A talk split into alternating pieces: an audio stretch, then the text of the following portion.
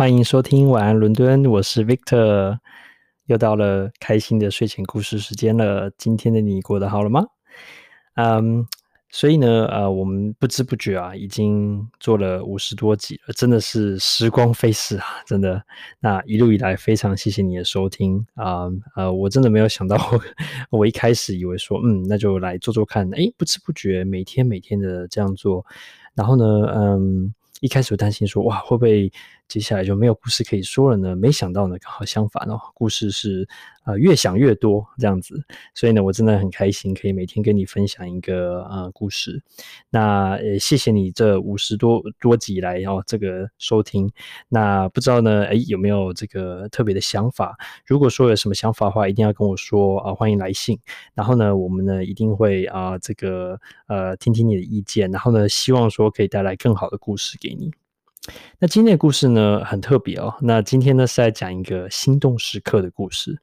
那是什么意思呢？就是说，很多时候呢，嗯，热恋中的男女，或是说刚认识中的男女呢，或是呃现在诶有可能是呃任何的一个组合呢，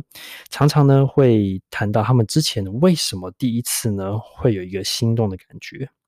那当然，在电视偶像剧中常会出现的壁咚。啊，或是说，哦，这个一边呢，这个呢，比如假设男生帮女生绑安全带哦，在车上，那绑安全带的时候，哇，要跨过他，然后就哇，真的好害羞啊，对不对？啊，那或者说比较熟了，然后呢，这个嬉闹之间，然后呢，诶，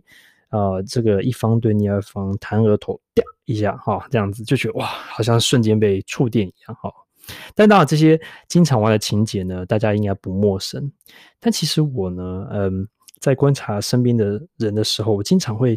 比如说，呃，有碰到一对情侣啊，然后我就会去问说，诶，你们当初是怎么认识的呢？为什么呢？呃，会开始对对方感兴趣？是什么样一个触发点，好，让你们开始燃起了这个、这个、这个对对对方欣赏甚至爱的火花呢？然后呢，我就会经常问这个问题，然后同时呢，也会去看看，诶，有没有在比如说生活中有这样的情景。那因为我觉得看到这个总是呢会让我觉得很有呃收获，很特很特别。因为呢某种程度来说，我觉得这是一个很人很细腻的一些部分。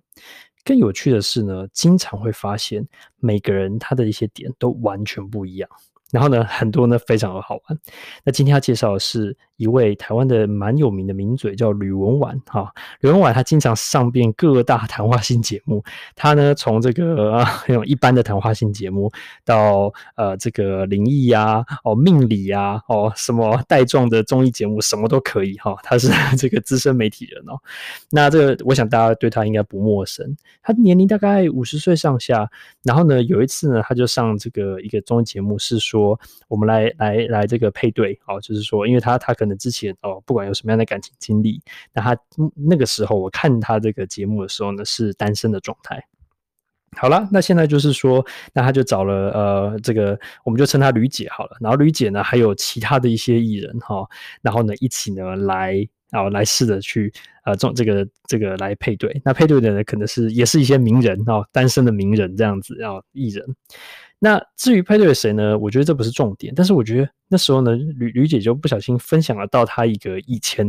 哦，她一个心动时刻。那当然这只是节目中很小一块，可是我就觉得哇，特别有趣，我一定要拿出来分享。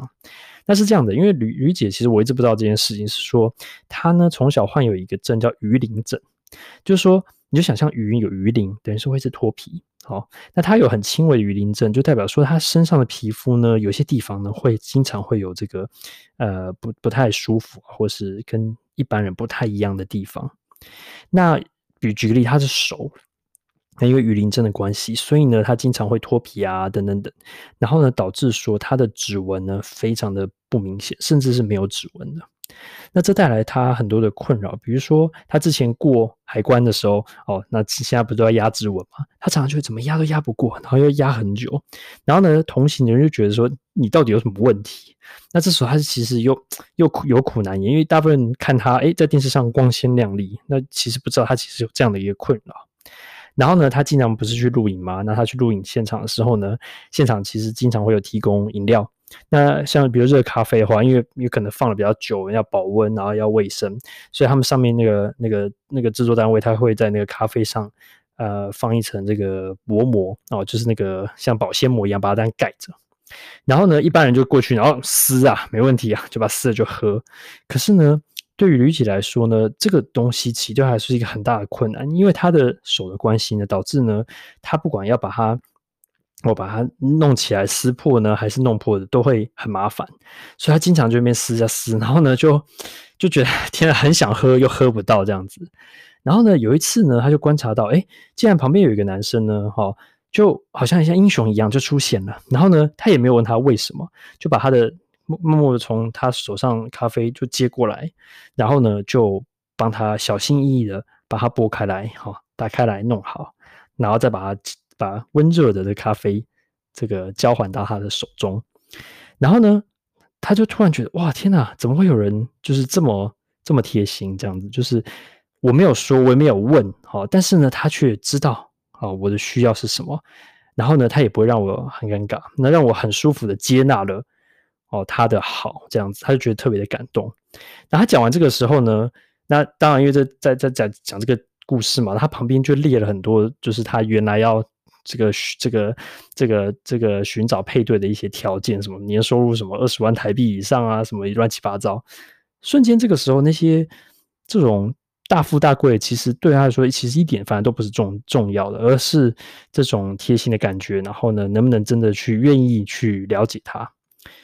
除此之外，他也说到，其实很多事情是生活中的小事，而不是大事情。所以呢，撇开大事，撇开大富大贵，有时候呢，哦，人到哦这个年龄哦，那时候五十几岁，他自己也已经有一定的这个社会地位，还有他的收入来源。他要他要的其实已经不是那些外在的条件，而是一个单纯美好的心。然后这个反而在社会中是很难找到的。然后我看到这个故事，就觉得，哎，这没想，因为吕姐平时很犀利啊，哈，然后呢，啊，很搞笑啊，很很开放，很很这个很，然后就是跳来跳去的。可是他讲这个故事，我就觉得，嗯，其实呢，嗯，好像瞬间我又看到他不同的一个面相，这样子，然后觉得，嗯，真真是